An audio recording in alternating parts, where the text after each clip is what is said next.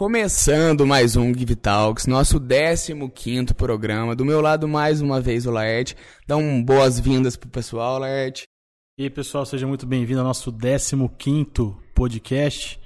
Muito feliz aí com o resultado. Agora também na Jovem Pan. Na Jovem Pan, desejar um bom dia, né, para quem tá ouvindo a gente na rádio também. Vai ser pela, pela manhã e também um bom dia para você que tá ouvindo a gente. Que espero que o seu dia seja, seja muito bom e produtivo. Muito bem.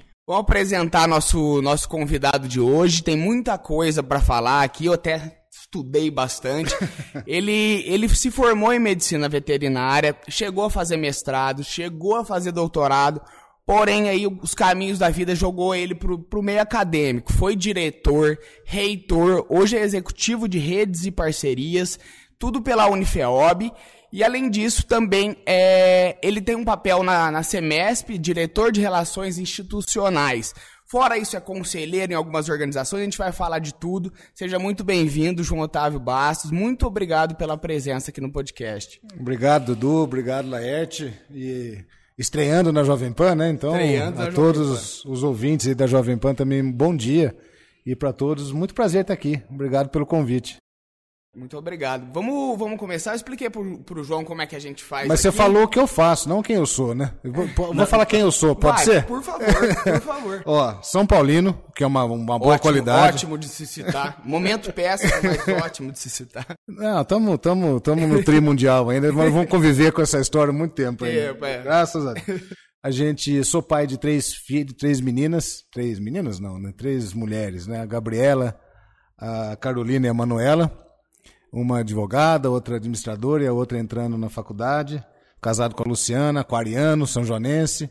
É esse quem eu sou, né? Um apaixonado pelo, pelo mundo rural, fui fazer veterinária, mas como você disse, a gente, a gente não planeja. Aliás, Dudu, tudo que vocês planejaram, tenho certeza que não vai dar certo, tá, gente? Essa é uma coisa que a vida vai ensinando a gente. Pode planejar, não é que vai dar errado, mas não vai dar do jeito que você planejou, porque a, a vida tem cheio de atalhos, né? Que a gente nem sempre consegue prever. Então eu sempre gostei do mundo rural, tinha certeza, com bem novinho, eu sabia que queria fazer medicina veterinária. Sabia, tinha convicção disso. É, eu lembro do meu avô falar, mas você vai ser médico de bicho? Eu falei, vou, é isso que eu quero. Como se fosse menos, sabe? Mas eu tinha isso muito claro para mim e fui estudar no Rio de Janeiro, depois voltei e fui trabalhar no Mato Grosso, fui trabalhar em vários lugares. E como você disse, aí fui. Na, quando, o ano que eu me formei, é, criou o curso de veterinária aqui no Unifeob. Foi exatamente o mesmo ano. E uns dois anos depois, o curso estava em implementação e tal, precisando de gente, me chamaram. E aí eu fui picado pela mosquinha da academia e aí eu não, não saí mais. Fui fazer mestrado, doutorado, fui me qualificar no meio acadêmico, mas aí depois eu fui para o lado administrativo e aí me picou de novo. Porque aí você consegue ver o como as tuas ações impactam as pessoas. Isso é que me cativou. Né? Como é que você consegue mudar a vida das pessoas é, de forma de dar oportunidade para elas. E aí, aí eu fui fazer um monte de coisa, entre elas ser reitor da Unifeob, é, trabalhar no semestre, na BRUC, eu fui presidente da BRUC, que é uma associação das instituições comunitárias, que abrange todas as instituições confessionais, não confessionais do Brasil. Enfim, esse mundo acadêmico me cativou e aí eu acabei largando um pouco o modo, o modo rural, sabe? Mas devagarzinho eu tô me reencontrando de novo as minhas origens. João, uma coisa, eu tenho certeza que o podcast tem muita gente que, que vai te conhecer, obviamente. Aqui você tem uma história muito bonita aqui em São João. E, e a ideia nossa é justamente trazer para quem, pra quem te conhece, às vezes de maneira superficial, ou conhece o, o João da Unifeob, conhecer como é que foi. É, a... O Unifeob já virou meu sobrenome, né? conhecer um pouco da, da trajetória do João. Você falou um pouco da sua relação com a sua família, do é... campo também, que te levou a fazer veterinária. Queria saber como é que foi esse período depois, ali onde você tinha já que você já tinha feito mestrado, já estava meio definido assim, ah, vou fazer isso. Como é que foi essa chegada do convite para entrar nesse meio universitário? Como é que foi esse período assim da sua vida? Conta pra gente. Então, quando eu é, em 90 e, peraí, eu formei em 87, foi que começou aqui. Em 92, 91, 92, me chamaram para dar aula lá no, no, no então recém-criado curso de veterinária. E aí eu me envolvi e acabei virando diretor do curso. E eu estava fazendo mestrado, depois fui fazer doutorado. Mestrado eu fiz na USP mestrado, e doutorado eu estava fazendo na Unicamp. E aí, isso foi em 98. Eu fazia na engenharia de alimentos da Unicamp.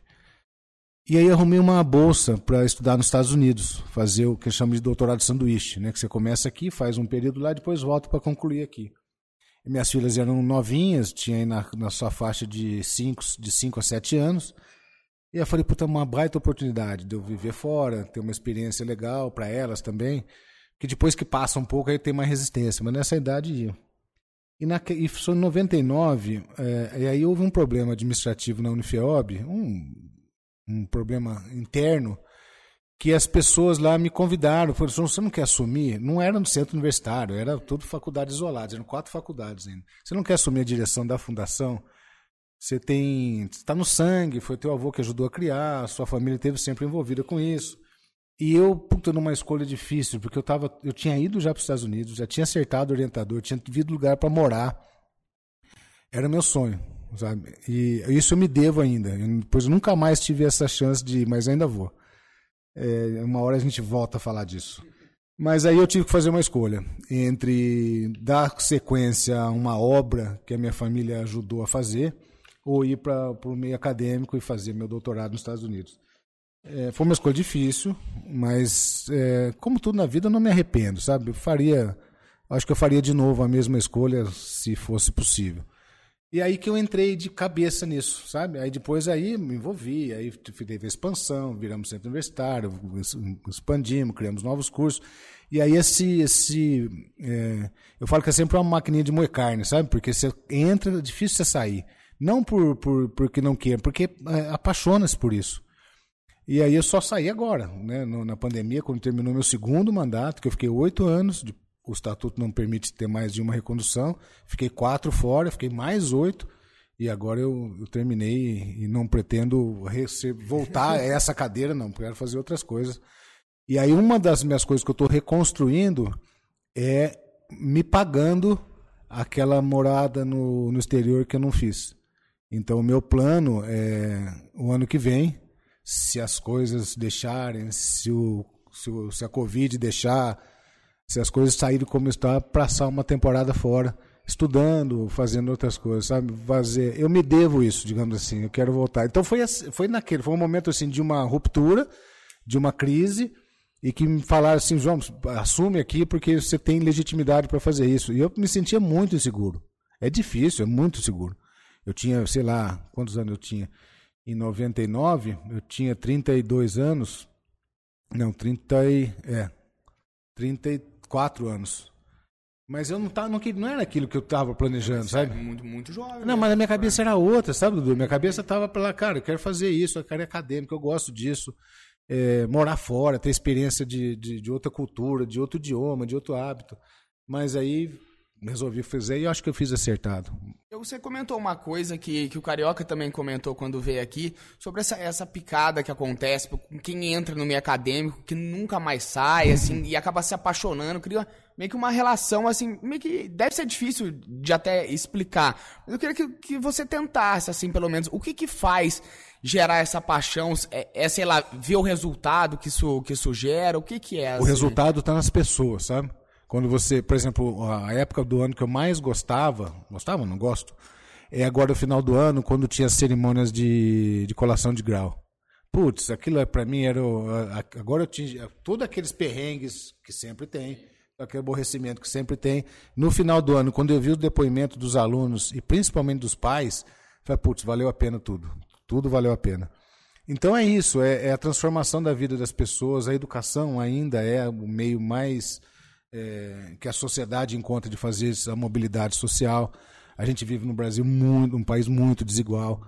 A gente tem problema sério de, de, é, de produtividade. A gente tem problema sério de mobilidade. Tem a, a síndrome do a maldição do CEP. A maldição do CEP é que quando você nasce num lugar extremamente pobre, com vizinhança pobre, a chance de você prosperar demora sete gerações. Isso é uma loucura.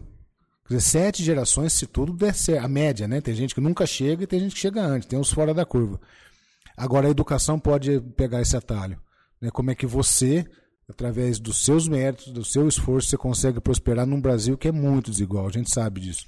Então, as pessoas que criaram a Unifeob, eu estou falando da Unifeob porque de lá que eu vivi, mas isso você pode extrapolar para qualquer instituição de ensino, é, eles criaram com esse objetivo de oferecer oportunidade para as pessoas. Então eu me sinto muito é, realizado de, de pegar esse propósito e levar adiante, de ajudar a perenizar a instituição, de ajudar a que esse, esse lugar seja um lugar de oportunidade para milhares de pessoas que passaram por lá, milhares. E assim, é, a, a, vida dessas pessoas melhorou? Certamente melhorou. É, não apenas na questão econômica, financeira, mas de cidadania, de saber pensar, de saber não ser boi de, boi de boiada, de ter raciocínio próprio, de ser autocrítico. E, gente, é, essa questão da educação ela é um marco fundamental porque ela influi não apenas na pessoa, mas nas gerações que vêm a partir dela. A gente sabe que os índices de melhor aproveitamento escolar das crianças têm mais a ver com o índice de escolaridade dos pais. Quanto maior o índice de escolaridade dos pais, maior o desempenho das, das crianças, por causa do meio ambiente, por causa de saber ler, do letramento e tudo. Então, quando você muda a vida de alguém, você muda a vida da família dessa pessoa nas gerações seguintes. E é isso que transforma um país. Um país, como eu disse, desigual. E mais do que isso, a gente tem um país que, se a gente não fizer uma, uma aposta, e, e pode parecer lugar comum ficar falando isso, mas a gente tem que fazer uma aposta na educação. O Brasil tem índices de produtividade, ou seja, quanto é que um trabalhador brasileiro rende, é cerca de cinco vezes a menos do que um trabalhador médio americano, norte-americano. O, o, brasileiro não é, não é incapaz, do ponto de vista físico. Então. O problema está na intelectualidade. O problema não, não no, quando como ele nasce, é assim, é oportunidade. Então, você tem três grandes pilares de produtividade de um, de um país. Só para abrir um parênteses rápido. A infraestrutura, né, que a gente está bem capengando, mas vamos indo mais ou menos. O ambiente de negócio, burocracia, fiscalização, é, coisa, questões tributárias, questões jurídicas e a educação. Vamos falar desse, que eu acho que é o principal. É, cada, cada, é, cada ano que um, que um trabalhador é, da, os países da OCDE, os países ricos, tem a mais escolaridade, aumenta 15 mil dólares o PIB daquele país. Cada ano. Então, imagina o conjunto das pessoas, cada ano que uma pessoa estuda mais, aumenta em 15 mil dólares o PIB. No Brasil, a cada ano que um brasileiro uh, estuda mais, uma, aumenta a escolaridade de um ano, aumenta em 500 dólares. Aí você fala, como assim? Um aumenta 15 mil, outro aumenta 500. E aí a gente começa a entrar num outro buraco. Não é só a quantidade de anos que a pessoa passa na escola, é a qualidade do estudo.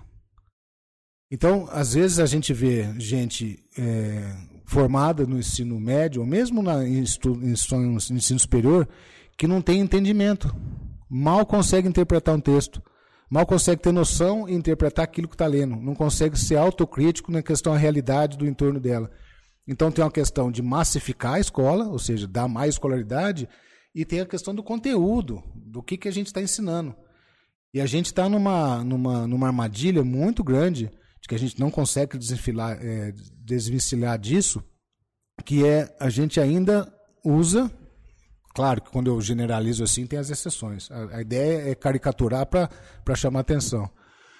A gente ainda usa as questões é, conceituais de conteudista que foi no início do século passado. O que, que era? É adestrar. Né? Então eu preciso formar gente. É, é, a escola, do jeito que ela é hoje, ela vem de duas grandes fontes do, do exército, né, do exército prussiano, que na época que chama, era Alemanha, que assim, eu preciso de gente que seja é, adestrada e obediente.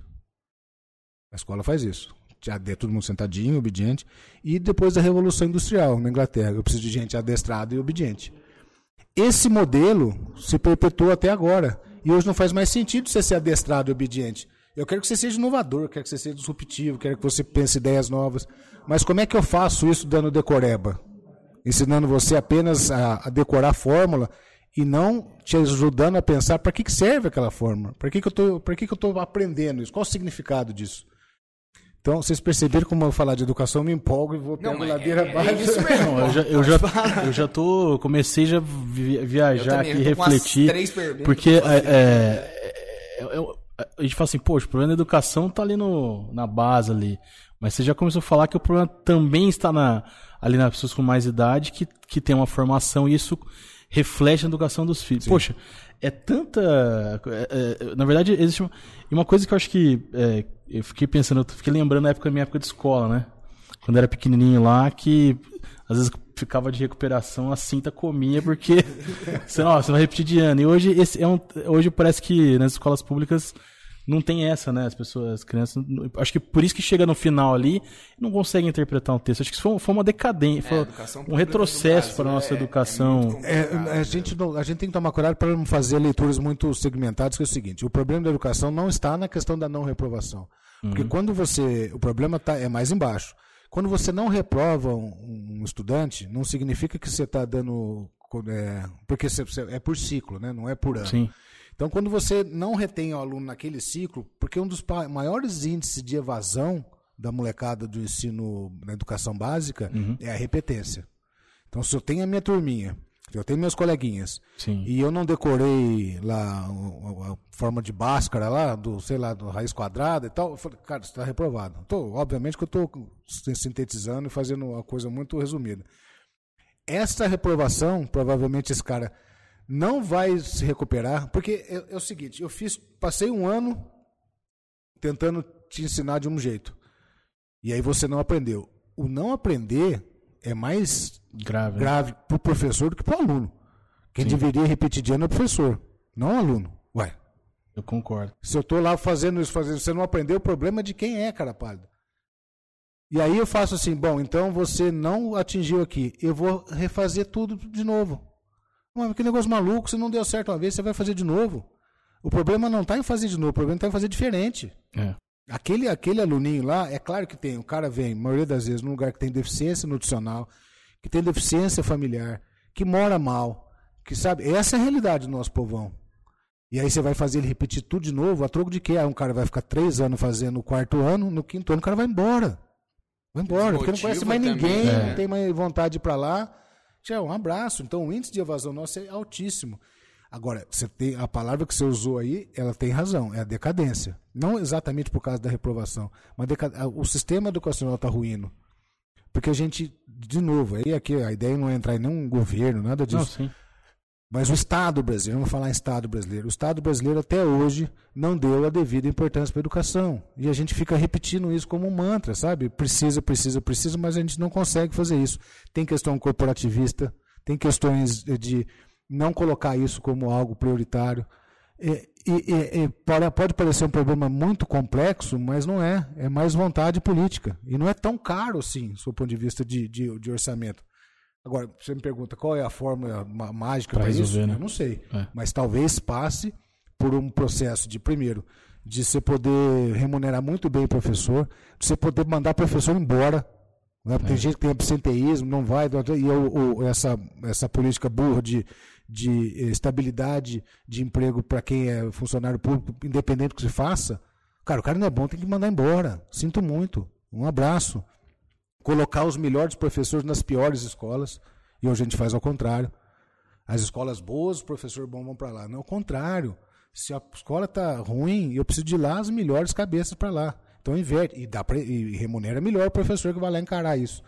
Ou seja, é, é, obviamente que é muito simplista falar isso, né? É. Pode parecer que eu tenho a varinha de condão, mas é, é papo de boteco, né? Ô, João, você levantou. Eu já comentei em outros podcasts já sobre esse assunto. Eu tive um professor que ele até escreveu um livro que chama Ensinar Verbo Transitivo. É, e ele falou o seguinte, que ele fala sobre a responsabilidade do professor.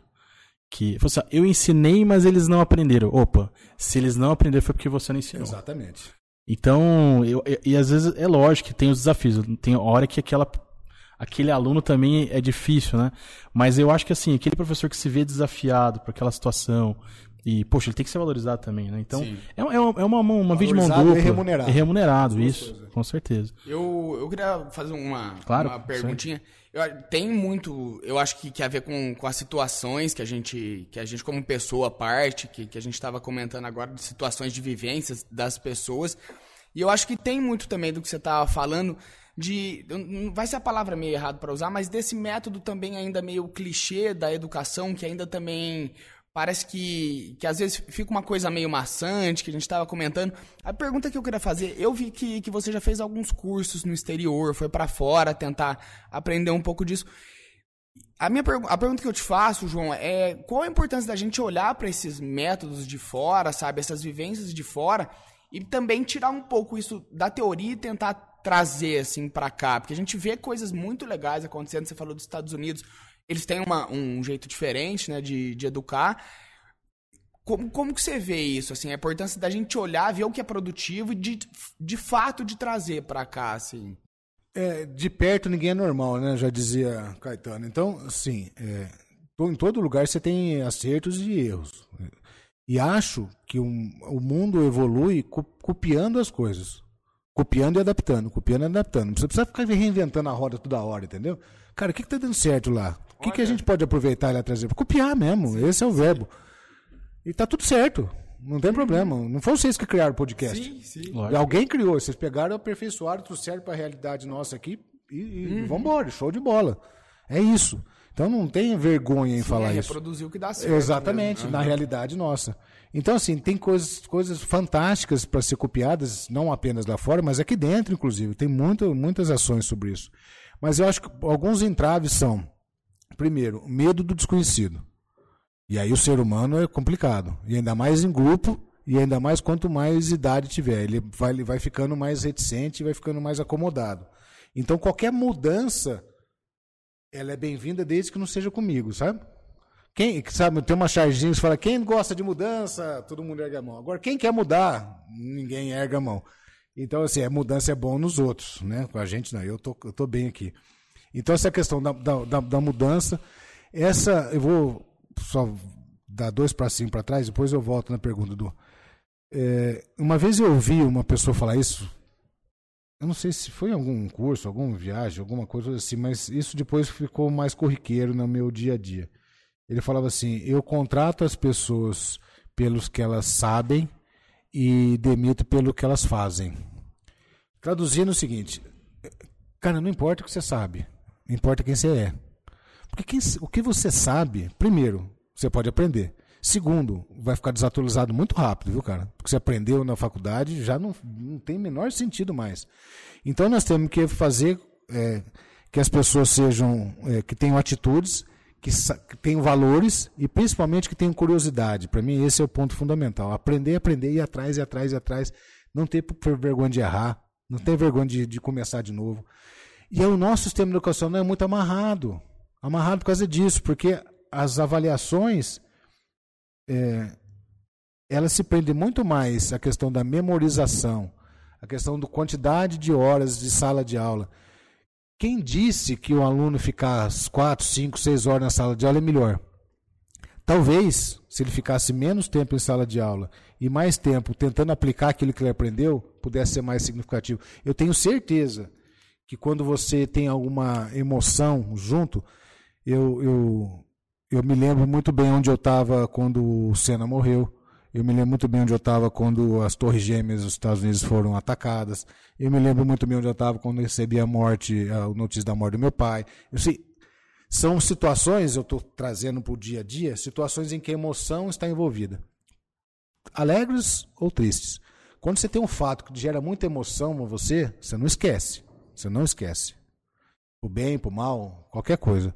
Agora, quando você tem algo que tem muito conteúdo, que tem muita prestar atenção, mas você não tem emoção ligado, cara, você deleta. O cérebro é inteligente demais. Ele não fica acumulando tranqueira, entendeu? Por que eu estou falando disso de emoção? Porque quando você der para um aluno, quer seja de 5 anos ou de 50 anos, um estudo que tem emoção, que tem significado, que o cara vê na mão na massa, eu fiz isso, deu isso, olha que legal, aquilo nunca mais você vai esquecer que nunca mais você vai jogar fora. Então a educação nossa precisa disso, Dudu, que tenha significado, entendeu? Não é, desculpa a expressão, não é hora bunda na, na carteira. Sabe? E aí vou, vou mais além ainda. Hoje eu gostaria que contratasse um profissional que fosse criativo, que fosse interrogador, curioso, que fizesse coisas e errasse, de consertasse, que tivesse coragem de fazer as coisas. Aonde eu acho isso? Nas crianças. Pensa uma criança aprender a andar, que coragem que ela tem. Pensa numa criança que pergunta tudo na época do porquê. Ela aprende um idioma em dois anos sem sotaque, ou seja, onde você estiver. Ela não sabe falar português. Ela aprende. E ela interroga, e ela tenta e erra e faz de novo. Aqui está na criança. E depois no adulto, eu tenho adulto medroso, inseguro, é, sem, sem, sem, vontade de mudar, acha que perguntar é sinal de ignorância, acha que errar é sinal de fracasso. Acha que sabe tudo. Acha que sabe tudo. e no meio disso está a escola. Ou seja, a gente transformou uma criança que tinha todas as qualidades que eu quero hoje num adulto que, que não preciso mais. Ou seja, o sistema educacional, além de não ajudar, atrapalha. Eu já, tinha, eu já nasci assim. Aí a gente transformou num cara que tem medo, tem insegurança, não, que não quer mudar. É, e eu, acho que um dos piores é, defeitos, se eu posso falar de defeito, né? mas assim, é essa questão do, do, medo da mudança, do medo de perguntar, da falta de curiosidade. A pessoa acha que sabe, ela fala que sabe tudo, mas por dentro ela não sabe. Ela sabe que não sabe. Não sabe. Ela sabe que não sabe. O eu sei tudo é uma barreira de, de, de insegurança, né? Aí o cara é. acha que, que perguntar. Então, a escola, em vez de estimular o Joãozinho, a Mariazinha lá a responder, eles tinham que estimular eles a perguntar. Você sabe que. Você já leu. Já, já falou do Napoleão Hill? Já, já, já li coisa dele. Tem um, tem um livro aqui meio polêmico lá que é, é Mais esperto. Como é que é? Mais esperto que o diabo, acho que é. Esse eu não li, eu li uma ele fala, como Não, mas ele entra, numa, ele entra numa polêmica ali que ele fala o seguinte, que a escola e a igreja desconstrói, desconstrói o ser humano e realmente é, é bem nessa linha que cria medo que assim que, é, que as pessoas que conseguem é, lógico, mas não, é, é, eu falo assim, não é, é que é pesado de falar que é escola, é igreja e tal, mas acho que são alguma, algumas maneiras, métodos que são utilizados que acabam sendo isso. Tudo que gera opressão. É. se você fizer isso, é. Deus vai te castigar. Você falou, são métodos muito antigos que são é. usados perpetuados até hoje. É. Não, e a gente pega, pega o cristianismo, por exemplo, que nem. Eu, eu, eu, eu, eu gosto muito de Bíblia também, por exemplo, a casa da mulher que ia ser apedrejada lá, né? fala, adulterou essa mulher aqui e tal, e vão apedrejar essa mulher aqui, e, né, falando de religião e tal. Aí ele pegou, começou a dizer assim, ele falou assim, viu, primeiro que não tiver um pecado, que atire a primeira pedra. Puta, ele já desconstruiu tudo ali na hora. E eu acho muito legal essa visão, e, e ainda mais vindo de, de uma pessoa, do profissional da, da, educação, trazendo isso, eu fico muito feliz, né? Eu até vejo assim, eu acho que hoje até essa, essa essa acessibilidade do, da educação superior que a, as universidades têm trazido, essa facilidade dos cursos, a, querendo ou não, acaba contribuindo um pouquinho para melhorar um pouco a nossa educação. Né? Claro. Né? Então... Eu queria até falar justamente disso, assim, porque parece que ao mesmo tempo que. Porque eu vou contar a minha história pessoal mesmo, assim, ao mesmo tempo que a, a escola, o ensino fundamental, me deixava desse jeito que você estava falando, ansioso, meio, sabe, esse sentimento ruim. Na universidade foi meio que o contrário. Você ainda tem alguns clichês, você tem a parte de reprodução que tem que ter também, tá ok. Mas é feito de um outro jeito, assim. Qual que você acha que, que é o, o papel da universidade até de quebrar um pouco com, com, esse, com esses padrões que são criados, assim? Você acha que a universidade tem esse potencial? Tem, né, obviamente, mas queria ouvir de você, né? de fazer o jovem se descobrir de fato, assim, sabe? Profissionalmente, emocionalmente, assim, qual o papel que ela assume, ainda mais na fase da vida que é, né? Dos 18, por aí, né? Eu acho que você tem, tem vou falar quais são os desafios para que isso uhum. é, aconteça de forma menos acelerada do que a gente gostaria. Tem, tem tido mudanças, vou falar quais são para mim os desafios maiores. Primeiro, é uma questão do, do mindset mesmo, do jeito de pensar de todo mundo, do estudante e do, do, do professor, é, do ambiente universitário. Uma vez nós falamos assim, cara, para que, que serve nota? Para que, que serve nota? O que, que mede nota? Vou dar um exemplo, assim, que o, o Beto, que é o atual reitor da Unifop, sempre dá esse exemplo, que eu gosto muito de usar. Imagine que você vai fazer um, um curso para ser piloto de avião. E a, a média na escola normalmente é 7 para você passar. Vamos, vamos admitir que seja 7. No, então, você tem três provas no, usado no simulador. Né? Você tem é, decolagem, voo de cruzeiro e aterrissagem. Então, você tirou 10 para decolar, 10 para voo de cruzeiro e tirou 1 para aterrissar. Então, você somou 21, a média é 7, você passou de ano. Você monta nesse avião, não? O cara tira 1 para aterrissar? Nada, claro que né? não. Claro que não. Claro que é uma, uma um, um, exemplo bem chulo, mas para as pessoas mas entenderem. É bom para entender mesmo. Claro, quer dizer, a, a, média é burra. A média é burra. Então, ao invés de nota, eu tinha que dizer o seguinte: você está apto para exercer essa profissão ou não? Você está apto para ser piloto, cara. Pode ir embora. Eu monto no, no avião com você. E você, vou confiar que você é um bom piloto. Quando você vai instituir isso no, no ano da universidade, você tem uma desconfiança enorme dos estudantes, porque o cara quer ver, porque isso já vem lá de trás, o cara quer ver o xizinho que ele errou, porque professor, o senhor me desprovou por 0,1. Sabe, é um jeito de pensar muito, muito, muito consolidado, que é difícil quebrar. Então eu não estou te reprovando por 0,1, estou te reprovando que você vai derrubar o avião. É esse o problema. Você vai derrubar uma ponte, você vai matar alguém. É um você vai condenar, médico você vai, condenar, você vai condenar um injustiça, um, um, você é vai, muita responsabilidade. É, é, cada um na sua especialidade, mas é o seguinte, você não está apto para exercer essa profissão. E a culpa não é dele, a culpa é da instituição. Porque a partir do momento que ele fez a matrícula, ele tem que sair bom profissional. Então a gente tem que rever tudo isso. E, e para o professor, muitas vezes, eu estou generalizando sempre, perde um pouquinho o poderzinho, sabe? Tem um poderzinho do professor, tipo assim, ah, aquele ali tá assim, ele vai ter que falar comigo. Porque tá comigo, tá comigo. Já. Perde. Tá minha mão. Então, assim, é, é, to, é todo um jogo de, de, de interesses, de, de, de mapa mental, e que é difícil mudar. Então tem que ser um pouquinho de cada vez. Então, você colocar cada vez diminuir mais, mais, diminuir mais o peso das provas, aumentar mais a questão da participação, da apresentação em equipe, de como é que eu construo uma solução e não decoro. Cara, você faz uma ponte para mim, eu preciso atravessar esse rio. O jeito que você vai fazer essa ponte, o problema é seu, velho. O problema, a ponte não pode cair, só isso. Se você fizer de madeira, concreto, arame, não sei o que, é, tá tudo certo. O desafio é esse. Então o mundo precisa mais de gente que dê soluções do que decore as coisas. A gente precisa mais do que Vou entrar num outro assunto aqui, a gente vai abrindo porta, depois a gente tenta fechar.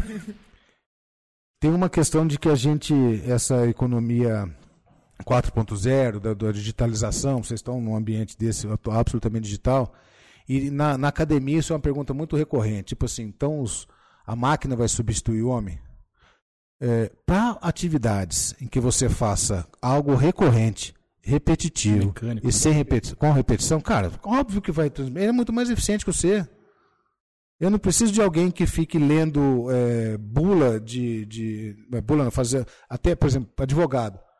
Um computador hoje o Watson da IBM faz uma petição muito melhor do que um advogado, mas muito melhor do que um advogado. Vai pegar jurisprudência, cita aqui, pega caso, tudo inteligente artificial, muito melhor. Um computador para interpretar um diagnóstico por imagem na, na área médica, mas muito legal. Agora, quando você junta as duas coisas, a sensibilidade do homem, que por incrível que pareça, o, o, ser humano vai ter que ser cada vez mais ser humano. É meio estranho falar isso, mas é. Então, para dirigir um carro, talvez eu não precise de gente. Para dirigir um avião, talvez não vou precisar de gente. Agora, para me falar assim, o que, que você está sentindo, qual é o melhor lugar para você ir, te acolher, identificar qual é o problema. Talvez a máquina seja boa para solucionar o problema. Por isso que é o gancho que eu queria pegar na questão da solução do problema. Talvez a máquina seja fantástica para solucionar um problema, mas para saber qual é o problema de fato, qual é a origem do problema, aí eu acho que a sensibilidade humana, a empatia, a intuição, sabe, algo que, que diz respeito a gente, que não tem respeito à máquina, isso é insubstituível. Então talvez algumas profissões vão mudar, outras vão desaparecer, mas centenas de outras vão ser criadas, né? de, de, de, de convívio, né? de cuidador, de gente que tem empatia para conversar com as pessoas. Então a gente vai. É, o medo é que a gente vai ter mais tempo livre de não fazer coisas repetitivas e não saber o que fazer com esse tempo. Eu acho que esse é o medo das pessoas. Tá? Em vez de eu trabalhar oito horas por dia todo dia, eu vou precisar trabalhar uma. E aí, cara? Nossa, como é que, eu vou, como é que eu vou ficar comigo mesmo? o Carioca falou muito disso. É, né? é. a respeito da, das máquinas também, de a vantagem do ser humano é justamente essa, né? É saber identificar dores, sabe? Exatamente. É, é, a parte que, que a máquina não faz. Você quer colocar o... É, uma, só voltando, uma coisa que eu, que, é, eu tive hoje até uma reunião com uma escola local aqui, tá falando sobre a questão de, de inovar na escola, mas ele, ele bate num negócio que eu acho que é um ponto que. O João aqui, super inovador. Pô, por que, que não modifica a faculdade? Mas é, ele falou assim, pô, a delegacia de ser engessada tem que ter as horas para cumprir, tem que ter as notas, tem que comprovar. Então, assim, não é, às vezes não é porque o, a escola, a instituição não quer inovar. Ela tá travada, às vezes, por causa de um órgão que fiscaliza. Tem duas coisas, Laerte. Tem assim, isso é meia verdade. É meia verdade, é. porque de fato o sistema nosso. O Brasil é muito burocrático. O ambiente de negócio, a, a, a sociedade brasileira, estou falando do Brasil porque a gente vive aqui, Sim, obviamente claro. que isso tem em muitos outros lugares. A gente precisa no cartório assinar na frente do cara para falar que o C é o C. é isso. O sistema de cartorário que a gente tem é assim. Né? É um país fiscalizatório. Que tem, sempre tem alguém fiscalizando alguém. E o que é pior, não funciona. Porque se funcionasse, se não houvesse mazelas, não, não houvesse corrupção, fraude, não houvesse fraude, não houvesse tudo isso, cara, tudo bem. A gente perde um tempo fiscalizando, mas as coisas estão ok. Não, não, nada, não resolve nada. A gente só gasta tempo e energia correndo atrás do rabo, fiscalizando para as coisas derem errado do mesmo jeito. Então, se ao invés disso as coisas fossem baseadas na confiança e na, e na, na gestão da consequência, cara, eu vou confiar em você. Nada me diz que você vai fazer alguma coisa de errado para mim. Eu não preciso ficar desconfiado de você. Mas se você pisar na bola, cara, você vai ter consequência. É, essa, essa é a lógica. É confiança e consequência. Uhum. No nosso aqui, a gente não tem confiança e quando dá merda, não tem consequência. Acontece nada. Né? A não ser pros coitadinhos, mas Bom, é, voltando à questão educacional. Então, é verdade que existe um problema burocrático, burro, do ponto de vista de cobrar procedimentos antiquados, que muitas vezes não tem nada a ver com o aluno, ou seja, eu fico cobrando a média, presença, uh, uniforme, é, a quantidade de horas, a quantidade de dias letivos, que não tem nada a ver com qualidade. Tem a ver com burocracia, tem a ver com padrões estabelecidos que ninguém vai olhar para ver se aquilo está dando certo ou não. Isso é verdade. Por outro lado, tem muita coisa que dá para fazer. Que às vezes a gente se esconde no biombo da burocracia, entendeu? Assim, dá para você inovar muito, apesar desse sistema não ser muito amigável para isso. Então, o que muitas vezes acontece é que a gente coloca o biombo da, da burocracia, o biombo da legalidade, para se furtar a fazer algumas coisas que podem dar certo, podem dar errado. Agora, se der errado, não tem problema. Corrige vai de novo CEF não fazer nada que já deu errado. Então, é, é meia verdade nesse sentido. De uhum. fato, tem um ambiente hostil, né, que te cobra coisa. As instituições de ensino, hoje as, as maiores, têm um escritório de contabilidade interno. Olha a quantidade, não nada contra os contadores, mas assim, o sistema nosso é tão burocratizado, é tão amarrado, que você precisa ter um, um departamento de gente para você pagar. né? É a quantidade de gente que você paga para você pagar. Você tem que ter um escritório de advocacia, full time com você. Não, de novo, nada contra advogados, a família está repleta deles, mas e aí a gente perde, desfoca a energia daquilo que é o nosso core, que é a sala de aula, que é a interação aluno-professor, que é o ensino-aprendizado. Esse é o nosso core, mas a gente tem tantas outras coisas para tomar conta que a gente acaba tendo que dividir então, eu vou, vou, eu vou emendar uma, como, como inovar num, ambi, num ambiente hostil como esse. Dá uma, uma dica para quem... Essa escola não é, não é ensino superior, não. É, é, ah, não, é, é, fundamental. Mas como inovar num, num, ambiente hostil como esse, uma situação dessa? Puxa, aonde que eu posso inovar? De que forma? Você tem alguma dica, alguma coisa? Não, que não, que você... não tenho dica, mas eu tenho algumas ideias. alguns parâmetros, é, pelo menos, princípios. A, a, primeira coisa é o seguinte: é, um dos piores lugares para aprender é dentro da escola, né? Cara, você vai todo dia pro mesmo lugar. Ruim, né? Vê a mesma coisa, o mesmo ambiente e acha que isso ali só vai ser criativo. Então, primeira coisa, dá para tirar esses alunos da sala de aula alguns dias, pelo menos ir num parque, ir num campo de futebol. Falar sobre cultura. Falar né? sobre cultura. Ou ensinar física através de jogando bola. Como é que, como é que a bola anda da física? A questão da ação, reação, da inércia, não sei o que. Na bola. Ou no, no papagaio. Assim, ensinar a lei da gravidade dando uma bicuda com a bola para cima. Por que, que ela volta? Por que, a bola volta? Por que, que ela não deu um chute para ela não vai embora? Estou caricaturando. Mas sair da mesmice sair do dia a dia. Claro que tem escolas que têm condição, tem escolas que não têm condição. De novo, aí vou voltar na questão da infraestrutura. Tem escola que não tem internet, velho. Nós estamos no 2021, indo para 2022. Tem escola que não tem internet. E algumas escolas que eu fui visitar em São Paulo, porque eu fazia parte do Conselho Estadual de Educação, ia visitar, não tinha, não tinha escola. Essa pandemia foi um desastre para essas pessoas. Viu? A gente está aqui em São João, as escolinhas da Arrumadinha, São João é privilegiado nisso, tem internet, as escolas particulares, home, é, home, homeschool, é, com professor online, de modo síncrono, lá Em São Paulo. Você imagina esses grotões aí que acontece. Não tinha internet. Aí tinha um lugar que tinha internet. Falei, escuta, mas por que você não libera a, a, a internet para os alunos? Porque senão eles vão ficar no celular.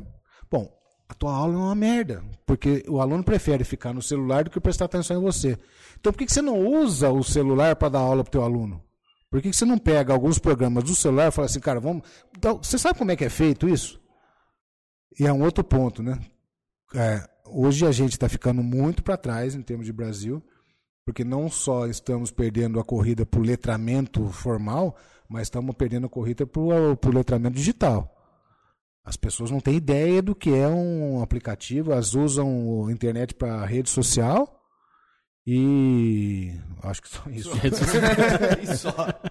Não, você não precisa ser um programador, cara. Não precisa ter um desenvolvedor de front-end, back-end. Não preciso saber disso. Mas eu preciso ter uh, o letramento digital. Eu preciso saber de onde vem aquilo lá. Para eu saber se pode ser fake news. Para eu saber se uma, aquilo é uma fofoca. Para eu saber se aquilo é verdade ou não. Para eu saber se eu estou dando dados para alguém fazer mau uso. A nossa população é muito ignorante com relação a isso. Muito, muito, muito. E é por quê? Porque a gente está ainda na, na, lá atrás em termos de infraestrutura. Mas eu acredito que, é, até você falou um negócio, eu estou lembrando aqui, que você falou sobre a questão da característica profissional que você procura para contratar. Eu acho que vai estar tá alinhado com o professor também, né? Que é curios, despertar curiosidade, criatividade, que às vezes nem sempre tem infraestrutura e os recursos necessários, mas se ele conseguir fazer isso, ele consegue às vezes inovar dentro do ambiente. Encantar. Vezes, é. Vou dar dois exemplos para você, uma, um bom que é o Zeferino Vaz, você me lembra muito dessa história, quando eu fiz doutorado na Unicamp. Zeferino Vaz foi o médico que foi o criador da Unicamp. E a primeira aula da medicina, lá o curso que ele levou, ele foi dar em cima de uma caixa de maçã, debaixo de uma árvore. Isso, isso é. Pode ser fantasiado, mas é mais ou menos por aí. Não é inventado, não. Pode ser aumentado só. A gente aumenta um pouco. mas ele perguntava assim: o que é necessário para fazer uma faculdade? Ele falou: em primeiro lugar, professor. Em segundo, professor. E em terceiro, professor. O resto é supérfluo. Ou seja, é neurônio. Você precisa de neurônio. Se você tiver um ambiente legal como esse, ótimo. Se você não tiver, se o professor for bom, tá tudo certo. É melhor investir nele do que investir em ambiente. Uhum. E a outra coisa, o outro, o reverso disso, voltando naquela pergunta que você fez há pouco, na questão do ambiente legal, como é que isso atrapalha. Hoje, por exemplo, para você ser contratado numa, numa instituição de ensino, eu preciso ter pós-graduação. Aonde que está escrito que pós-graduação me ajuda alguma coisa para dar aula? Cara, é o contrário. Olha eu falando aqui contra a profissão. Sabe por que é o contrário? Porque é o seguinte, quando eu fiz mestrado, quando eu fiz, eu vou pegar o meu exemplo para não falar dos outros. Quando eu fiz medicina veterinária, eu sabia, sabia não, eu estudei pelo menos, de, sei lá, de rato, camundongo até elefante. Esse é o que eu estudei. Então eu sabia um pouquinho de muita coisa. Eu era um generalista. Aí eu fui fazer especialização. Aí eu fui pegar nutrição de bovino. Então, desse, desse amplo aspecto que eu tinha, eu diminuí. Aí depois fui fazer mestrado. Aí era nutrição e confinamento de boi. Aí eu fiz assim. Aí eu fui fazer doutorado, que era a qualidade da carne daquele boi para o ser humano. Eu fiz assim. Se eu tivesse ido para os Estados Unidos, eu ia fazer mais assim. Ou seja, eu quero alguém assim para pegar os alunos. Para esse cara aqui, ó, pro, afunilado, talvez eu precise dele para fazer pesquisa. Cara, eu estou precisando pesquisar isso, a molécula do Spark, do Covid, deu uma mutação. Eu preciso de um grupo de especialistas para ver se essa vacina vai pegar ou não vai, que nós vamos fazer. Especialista fazer isso. Quando eu chego um calouro entrando na faculdade, Cara, eu preciso de alguém que saiba de tudo um pouco, que mostre a vida para eles, que mostre o mundo, que desperte curiosidade. E não que feche. E não que olhe o mundo pelo buraco da fechadura. E aí o, o, as instituições são obrigadas a contratar mestre e doutor para dar aula. Tá errado. Eu tinha que contratar mestre doutor para fazer pesquisa. Um, um, professor bom pode ser um doutor. Uma coisa não, não é, Sim. não elimina a outra. Mas via de regra elimina, porque você vai afunilando. Então eu queria pegar eu queria pegar o Mark Zuckerberg para dar uma aula sobre mídia digital. O Mark Zuckerberg, é, ele abandonou não a universidade? Que abandonou foi o Bill Gates, né? É, a maioria desses caras abandonaram. É. Não, por quê? Porque a faculdade bloqueava é. eles. Cara, vou ficar olhando, eu sei mais que eles, cara, o que eu estou fazendo aqui? Então eu queria pegar, sei lá, um Leonardo da Vinci, que não era nada, para falar sobre curiosidades. Eu queria contratar o cara cinco minutos. Não, aqui eu tenho que contratar ele 40 horas e o cara tem que ter doutorado, é, é, pós-graduação. Você tá vendo como é que ingessa? Então eu poderia chamar vocês lá, o Laerte, do Duvon lá, que vocês vão ensinar comunicação é, de comunicação para os alunos. Prática. Comunicação na prática para os alunos do direito. Os caras vão precisar arguir, cara. Sim. Né? Você pode saber muito, se você não souber falar, na prática você não sabe. Uhum. E quem sabe, mas não faz, é igual quem não sabe. Na prática é essa. Agora não posso. Porque posso, sei lá, fazer uma palestra, mas não posso contratar é. como professor, porque você tem que ter a pós-graduação, você tem que ser especialista para dar aula. Está errado. O Brasil é um dos poucos países, poucos não, mas é um dos países que tem muita pesquisa, tem pouquíssima pesquisa fora das universidades.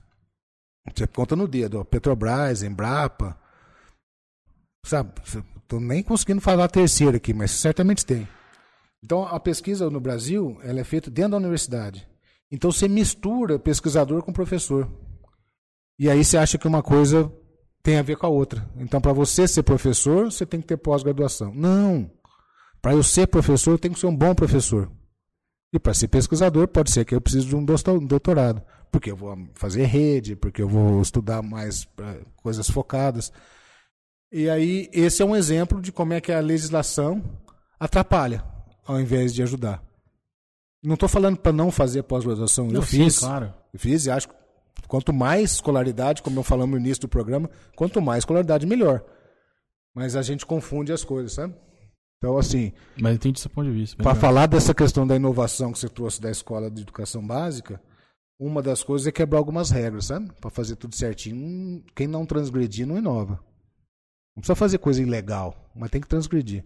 Ah, hoje eu não vou dar aula aqui nessa sala de aula, velho. Eu vou dar aula lá no pátio. Já e... muda até. A... Tchau, cria emoção. Isso. Aonde você falou isso. que melhora a assimilação. Até se der treta entre os aluninhos é bom, que tem emoção, entendeu? e são os professores que marcam, né? São os que, os que fazem diferente, né? Os que ficam. Que trabalham a emoção, cara. Sim, é esse. Sim. É Pô, esse. Eu, eu, lembro de um professor. É... Nossa, meu, é... tava aquela bagunça na sala de aula, não parava de falar, não parava de falar. Aí do nada assim ele pegou e. Oh, meu coração! Tem um ataque cardíaco. Aí todo mundo ficou quieto assim, ele falou assim, nossa, o professor morreu aqui. Eu falei, não, só fingir pra vocês. ah, me marcou. Você pô. nunca mais esquece disso. Não esqueço. e aula de geografia. Porque você ficou, ó. É, eu falei assim, pô, que, que se matamos o professor. E ele foi muito assim, é, convincente. Ele caiu mesmo, cara. E ele era um senhorzinho assim, falei, meu Deus, o homem morreu de parto. Uma vez eu lembrando, lá no Aqui José, o seu Hélio Borges, nossa, como eu tenho saudade dele. Ele levou um esqueleto, mas de verdade, não era uma maquete. E assim, era osso. Cara, eu pegava aquilo lá, e aí a partir daquele lá eu comecei a adorar a biologia. Talvez lá que eu tenha decidido fazer veterinário. Então, cara. Tá vendo? Por causa de uma, de uma disrupção dessa. Cara, vou levar um esqueleto hoje na sala, a escola te manda internar, entendeu? não, porque tem legislação. Como é que você. É, sim. Então, se você não transgredir, você não inova. Tem que transgredir. Perfeito. Queria, no, João, dando continuidade na cronologia que a gente gosta de fazer aqui, meio que para o pessoal também entender um pouquinho da a sua gente, carreira. A gente começou lá atrás e abriu umas janelas. É, não, mas é, a, a ideia Esse, é isso mesmo, ideia. é. Agora, voltando aí, João, eu queria fazer, falar da, do seu processo de transição, como de diretor para reitor. Dá pra ver que você é um cara muito motivado, um cara que acredita muito na educação, né, que acredita muito na educação do nosso país. Quero saber o que te motivou a falar, não, agora eu vou para esse novo desafio e falar também um pouquinho das diferenças de um cargo para o outro e como é que foi essa nova responsabilidade na sua vida. No primeiro mandato, isso, lá em 99 ou 92? 99. 92 foi na. Foi de diretor. Diretor né? da, é. do curso. Depois 99 para 2000 na, na. Até 2007, na 2012 e até 2020. Não foi, né? não foi 2000. É, foi no final de 99. Então 2000 a 2008 depois 12 até 20. 20, isso. Nesse primeiro mandato aí, o que, que te levou a falar, não, eu vou assumir isso, porque deve ser uma bronca, assim. No primeiro mandato eu assumi por causa da história da minha família. Simples assim. Eu falei, cara, esses caras trabalharam a vida inteira nisso. É, o, o, aliás, hoje tem um, nós estamos comemorando esse ano os 60 anos da Unify, os 56 anos da FEOB e os 50 anos da Academia de Letras, que foram três filhas, digamos assim, do meu avô, Otávio Bastos. E, e, isso, isso mudou a norma da cidade, sabe? Não é, não é trivial sim, sim. você ver uma cidade do tamanho de São João, com menos de 100 mil habitantes, ter uma, um centro universitário municipal, um centro universitário comunitário, que é a FEOB, ter um campus da Unesp e um, e um Instituto Federal.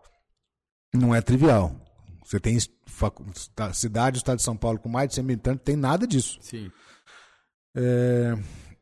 Por que eu não estava falando isso? Ah, por que, que me levou a, a assumir? Basicamente isso. Continuar o propósito daquelas pessoas que criaram a instituição. Não apenas meu avô, obviamente ninguém faz nada sozinho, é, mas ele foi a cabeça desse movimento. Eu falei, cara, é, tem um chamado aqui dentro para eu fazer isso.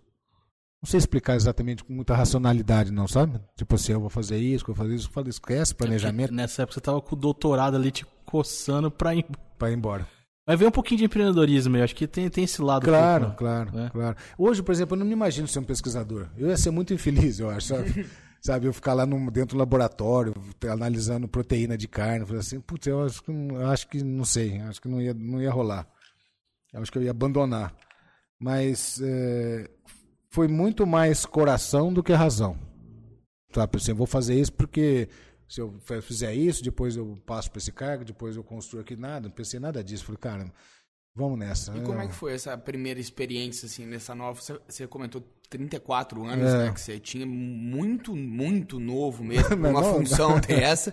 Como é que foi essa primeira experiência? Como é que foi esse primeiro mandato? Como é que foi? Foi com muita insegurança, mas com muito sangue no olho, sabe? Eu acho que uma coisa compensou a outra. Muita gente me ajudou, claro, muita gente. Os, os conhecidos e os anônimos. Muita gente que passou por lá que me ajudou demais nisso. Mas errei muito, errei demais. Mas acertei muito também. E o bom de errar muito é que se você tiver humildade, você erra uma vez aquilo, né? Errar não tem problema. Você não pode errar de novo a mesma coisa. Né? A mesma coisa, né? Então, errei bastante, mas acertamos bastante, transformamos no centro universitário, mudamos para cá, né? Para esse campus aqui, antes era tudo lá no, no centro. Então, fizemos aqui uma, uma, um campus universitário, né? Que você tem convívio universitário mesmo. Então foi isso, foi uma, uma para ser mais específico na tua pergunta, do é, o que, que te, te moveu foi o coração puro coração. Vou, vou nessa. O segundo mandato não foi mais racional, digamos assim. Claro, que eu não fui contra a vontade. Uhum. Mas do tipo, puta, num movimento, numa hora muito é, emblemática de o, o Brasil estava aquela crise de 2018, depois aquele final do governo Lula e aí o Dilma entrando, era um momento muito, muito conturbado, que aí eu, eu conversei bastante com o pessoal que estava lá, construímos esse meu retorno e acho que foi legal também, mas assim numa uma posição um pouco mais consciente, sabe? Uhum. Vou entrar, vou fazer isso, fazer aquilo lá. Como eu disse, muitas coisas não consegui fazer, outras que nem estava planejado fiz, mas foi mais racional. E eu, eu acho que é isso, né? Eu acho que a, a, o, o, o, o, desafio da vida é a gente unir cabeça e coração, né? Isso é, é o desafio da gente. E, e esse percursinho aqui, dá, uns, dá um palmo, dá uns dois palmos, mas significa alguns milhares de quilômetros, cara. Você tem que andar demais. Que assim, não dá para ser só razão e não dá para ser só coração. É, então, mas as coisas apaixonadas que nem eu fiz da outra vez, não me arrependo não. Como eu disse, me frustrei, me frustrei. Cara, mas o ano que vem eu posso ir para os Estados Unidos. Vou, vou pagar essa dívida. Mas é isso, então cronologicamente é isso, fui, fui pelo coração. Sim, eu queria aproveitar esse gancho da, das criações, dos feitos que você falou, eu acho que também com, com tudo que a gente está falando sobre fazer com coração, que você acabou de citar, tem dois programas seus que ontem na pesquisa que eu estava fazendo eu acabei vendo, que é o Núcleo de Educação à Distância, que eu acho que chegou até a ter uma avaliação 5 pelo MEC, e, e um outro programa também de com cursos gratuitos disponibilizados na, na internet também. Eu sei que você deve ter muito, muitos feitos pela, pela faculdade, mas eu queria que você comentasse um pouco desses dois específicos, porque eu foram lendo ali sobre que, os mais senti, que eu mais senti também isso que você está comentando, assim, sabe? Que é uma coisa feita para o outro, é uma coisa que mexe com vida e que, se feito com o coração, assim, vem o reconhecimento também, assim. Vou te falar de duas coisas, Du. Então, pegando esse gancho teu, vamos falar do, da questão do, do EAD, né? Que é um. A gente credenciou o EAD na FEOB e a gente percebeu o seguinte. Cara, lá atrás, lá em 1965, quando eles criaram a FEOB, por que, que eles criaram. Não era a FEOB, era a Fundação São Joanense de Ensino, né? Virou FEOB depois que meu avô morreu, virou Fundação de Ensino Otávio Basso e depois o único quando a gente virou centro universitário. Mas por que, que eles criaram a Fundação São Joanense de Ensino do mesmo jeito que eles tinham criado a Faculdade de Administração e Economia, que é a atual Unify? Porque as pessoas formavam no ensino médio aqui, que naquela época era outro nome, né? O clássico, o científico. Ou se era muito rico, que estudar em São Paulo, ou acabou tua linha, velho. Deu, deu de frente pro muro. Não, não tem pra onde ir mais. Então eles criaram aqui e aí prosperou e deu oportunidade, como eu disse, para muita gente estudar aqui. Muita gente. Hoje o nosso aluno, salvo alguns cursos tipo arquitetura, veterinária, assim, tem um aluno mais, mais de uma classe, a maioria dos nossos alunos são alunos que trabalham e estudam. E se ele tivesse, não tivesse aqui, talvez ele não conseguisse fazer isso em outro lugar. Por simples questões de mobilidade. Não dá para fazer isso. Bom, eu peguei aquilo e falei, caramba, e agora? Como é que a gente faz para essa quantidade de alunos, e não só alunos jovens, mas alunos mais velhos um pouco, que não conseguiram fazer universidade na época, entre aspas, adequada? E o EAD se mostrou eficiente para isso. Agora, o Brasil, o EAD no Brasil começou pela porta do fundo. Cursos de péssima qualidade. Péssima qualidade. Claro, estou generalizando para reforçar o que eu estou dizendo. Então, nos países, eh, em outros países que eu fui visitar, o, o EAD presencial é a mesma coisa, inclusive a mensalidade igual. E você, inclusive, escolhe. Cara, hoje eu não vou na aula, hoje eu vou aqui no computador. Hoje eu tenho uma aula prática, eu vou lá. Hoje é aula teórica, eu vou ficar em casa.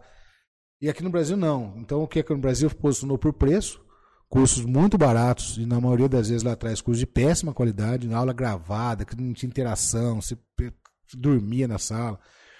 E, mas as coisas melhoraram. Só que a gente tinha uma dificuldade. Como é que e fazer curso EAD é muito caro. É, equipamento. Equipamento, tecnologia, é muito caro fazer isso. E, e cobrar barato. Então, algo caro que tem res, baixa receita. Cara, essa conta não vai fechar. Porque nós estamos numa cidade pequena. Então, a demografia nossa é pequena. Então, se eu, se eu, se eu andar 200 quilômetros, o nome da Unifiob é praticamente desconhecido. Né? Você, eu sou realista. Aqui no raio de 200 quilômetros tem muita gente do aqui, todo mundo conhece. Sim, mas... vai para lá de São Paulo. Se eu para Osasco, quem conhece a FEOB em Osasco? Ninguém. Eu vou abrir um curso de AD, um polo de AD, ninguém vai matricular. Então eu precisava fazer o seguinte: eu precisava escalar onde eu posso escalar. O que, que eu posso escalar? Tudo que é no back-office, tudo que é atrás. Contabilidade, secretaria, é, produção de conteúdo, tecnologia, gente para tra trabalhar nisso. Então nós criamos uma rede e a FIOB foi a primeira a, criar essa, a participar. Uma rede em que a gente. Hoje são mais de 25. Tem é, instituições como a PUC do Paraná, que entrou, a PUC de Goiás, é, a Univale, Univille do Rio Grande do Sul. É, então, tem, tem muita, muita universidade muito legal hoje que está nessa rede. Então, o que a gente faz? A gente compartilha tudo que é back-office. Então, cada um tem seu professor, cada um tem uma coisa, mas a gente tudo que é em comum, a gente compartilha. Isso deu para a gente possibilidade de escalar, mesmo estando num lugar que baixa a demografia. Então, hoje, se eu tenho, se eu tiver 5 mil alunos de AD, meu AD é superavitário, eu consigo bancar. Por quê? Porque todo o resto eu, eu divido. Então, foi uma sacada muito legal. Então, e a gente, aí sim a gente conseguiu abrir oportunidade para a gente estudar. Criamos polo em Postos, polo em Mogi Guaçu, polo em Araras, que muita gente estuda por estar lá. Esse é um ponto.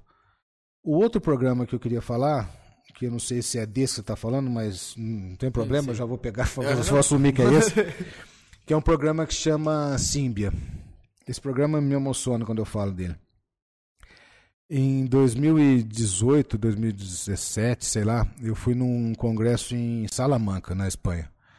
E eu entrei numa sala, tinha acabado a sessão que eu fui ouvir, e estava uma sala cheia de gente. Eu entrei, fiquei ouvindo um reitor da Universidade de Los Andes, que é, fica em Bogotá, na Colômbia, falando de um programa que chama Quero Estudar.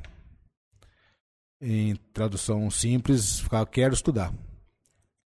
E aí eu me encantei por aquilo. Assim, cinco minutinhos que eu li, falei, puta, que negócio legal. Aí fui lá, me apresentei para ele, trocamos cartão. Uns três, dois, três meses depois, me convidei para ir lá para Bogotá. Falei, eu vou aí, quero conhecer esse negócio. E ele, claro, me recepcionou super bem. Passei quatro dias lá conhecendo. Como é que é esse programa? E aqui a gente teve que trocar de nome, porque eu queria colocar Quero Estudar. Só que o Quero Estudar já é nome de uma plataforma de, que oferece bolsa, é, Quero Educação, tem um monte de, Então não dava registro. Então a gente colocou o nome de Símbia. E Símbia vem de simbiose. Simbiose é quando dois seres se juntam que os dois são beneficiados. Né? Isso vem da, da biologia. Então esse programa chama Símbia. Como é que funciona isso? É, a versão lá colombiana é um pouco diferente, mas a gente, de novo, copiou e adaptou. Eu vou nas escolas é, estaduais, escolas públicas de ensino médio, e chego para o diretor e falo assim: me indica um aluno que está terminando agora o ensino médio. Eu não quero saber da nota dele. Não é assim para ver o melhor aluno quem tem mais nota. Não, eu não acredito. Se eu estou falando que isso não é importante para mim, eu vou praticar. Fala um cara que assim, esse cara não tem condição de estudar, mas é um puta de um potencial. Se você não conhecer, você está no lugar errado, porque você tá, passou no mínimo três anos aqui no ensino médio, fora no ensino fundamental, né? Então, nós somos em 65 escolas aqui da região que tem, tem ensino médio. Aí me, me, me, me aponta um nome.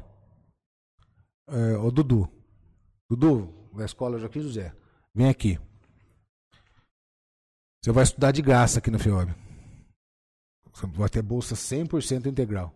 No curso que você escolher. Não é assim, tá, ah, tem vaga sobrando lá em, uhum. sei lá, licenciatura em Química Quântica. Não. É o curso que você escolher. Inclusive, se você não souber que curso, eu vou te ajudar a escolher. Vou, dar um, vou te dar uma orientação vocacional. E aí você vai estudar o tempo todo aqui. Qual compromisso você tem comigo? Você não vai assinar uma folha de papel, você não vai assinar uma dívida, não é financiamento, não é empréstimo, é dado. Só que quando você formar, se você for um advogado, um enfermeiro, um biólogo, sei lá o que você vai escolher, um arquiteto, quando você tiver condição de pagar, você vai procurar esse programa e você vai adotar um aluno. Você vai falar assim, aquele Zequinha lá que que está no mesmo lugar onde eu estava lá atrás, agora não precisa ser você sozinho. Uhum. Então a gente criou um programa de doação. A gente não fechou o ciclo ainda porque Sim. as pessoas ainda não formaram. Mas todo ano, então, a gente coloca a gente para frente. É, é, é, confiança.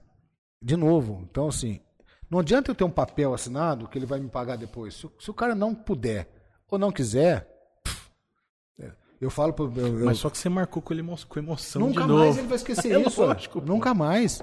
E, e tem outra, nessa sessão de solene, a gente chama família. Nossa. Pai, mãe, irmão, todo mundo fala assim, ó, você está se comprometendo a fazer isso, isso, isso, isso, isso. Se ele virar as costas e nunca mais olhar pra gente, tem que fazer. Mas eu duvido que ele faça isso. Duvido. Ele pode não conseguir, faz parte da vicissitude da vida. Mas se ele puder, ele vai procurar a gente e falar assim: Eu quero contribuir esse programa. Não só ele, qualquer um pode fazer isso. Então é um programa que tem uma compliance muito legal, que tem uma contabilidade separada, tem uma conta separada, que as pessoas podem doar, porque todo o dinheiro lá, aquele dinheiro não vai nem um centavo para o custeio da FEOB, limpeza, manutenção, nada. É tudo direcionado para esses alunos. Então, hoje só a que Quando que começou isso aí? Faz três anos. Caramba, eu não conhecia. É, chama Símbia. Então, é, eu acho que a gente, a gente devia dar mais divulgação para isso, que é um programa muito interessante. É porque provavelmente das, qualquer pessoa pode também. Qualquer ajudar. pessoa pode. Então, com certeza. Lá na Colômbia, você tem uma, uma pirâmide de doação que é o seguinte: a, mais ou menos uns 10 doadores doam mais de 500 mil dólares por ano. Grandes empresas, grandes famílias. É, eu, eu, os números não sei se estão exatos, mas a uhum. ordem de grandeza é essa. Mais ou menos uns 6 doam muito dinheiro. uns mil doam entre é, 100 e 500 dólares por ano, e daí uns, sei lá, uns 200, 300 reais por mês, uhum. e mais de 7 mil doam em torno de 50 reais por mês. É, tem muita gente doando pouco. Só que muita gente doando pouco vira bastante. Não, vira um volume, sim. E aí eles conseguem colocar muita gente para dentro. Então a ideia nossa é a gente continuar a transformar esses alunos para que esses alunos depois sejam embaixadores nossos para divulgar esse programa. Então é isso. Eu vou escola por escola, peço uma indicação, eles entram de graça, estudam, se formam e o compromisso que ele tem com a gente é o seguinte: quando você puder, do jeito que você puder, na quantidade que você puder, no ritmo que você puder, colabora. Porque cada, cada um, um que formou lá que colocar 100 reais por mês, cada 10 já dá outro aluno, entendeu? Você vai multiplicando, é um jogo do bem, do... por isso que chama Símbia. Porque as pessoas se ajudam. Então, baita no programa, baita no programa. Eu fico muito. Recentemente, agora a gente fez uma solenidade. Agora, esse ano ainda, estava na pandemia, a gente fez virtual, porque não tinha outro jeito. De colocar esses alunos para dentro. E, cara, é muito emocionante. Ah, o, rela o relato das mães falando assim. Porque os caras, assim, é gente que não tem recurso. E, o, e a, o gabarito que a gente pede para os diretores de escola é essa: é gente que tem potencial. Não é gente que tem potência, não é o cara que tira 10 em tudo. Pode até ser que seja, mas não é essa a regra. Eu não quero que você pegue o, o melhor aluno que tirou 9999. Pode ser que seja mesmo, mas pode ser que tenha gente que não tenha isso, porque tem famílias estruturadas às vezes, às vezes tem que trabalhar. Então, a, é, a, a, performance acadêmica dele não é tão boa, só que o cara é um avião. É esse cara que eu quero. Então, é um programa, um programa Símbia. Muito legal. Quantas pessoas, legal, quantos alunos hoje estão, faz parte desse projeto? não menos, sei dizer, mas uns cento e poucos. Caramba, muita gente. É. E junto com isso, a gente colocou no mesmo balaio, digamos assim, é, o programa que a gente tem com os Rotaries, né? A gente tem um programa com, com Rotaries de eram mais de 20 cidades já. Que aí é a metodologia é diferente, a metodologia do Rotary, eles que criaram esse programa e a gente é parceiro. Que eles aplicam uma prova para os alunos ah, das. Melhor aluno, melhor aluno da escola pública. E a gente está desde o início com eles. Caramba, que legal. É, faz, então eles estão mais. É outra, outra turma, mas a gente coloca, coloca trata do mesmo jeito. Porque o jeito de entrar é diferente, mas o objetivo é o mesmo. É gente que tem muita capacidade e que não tem grana.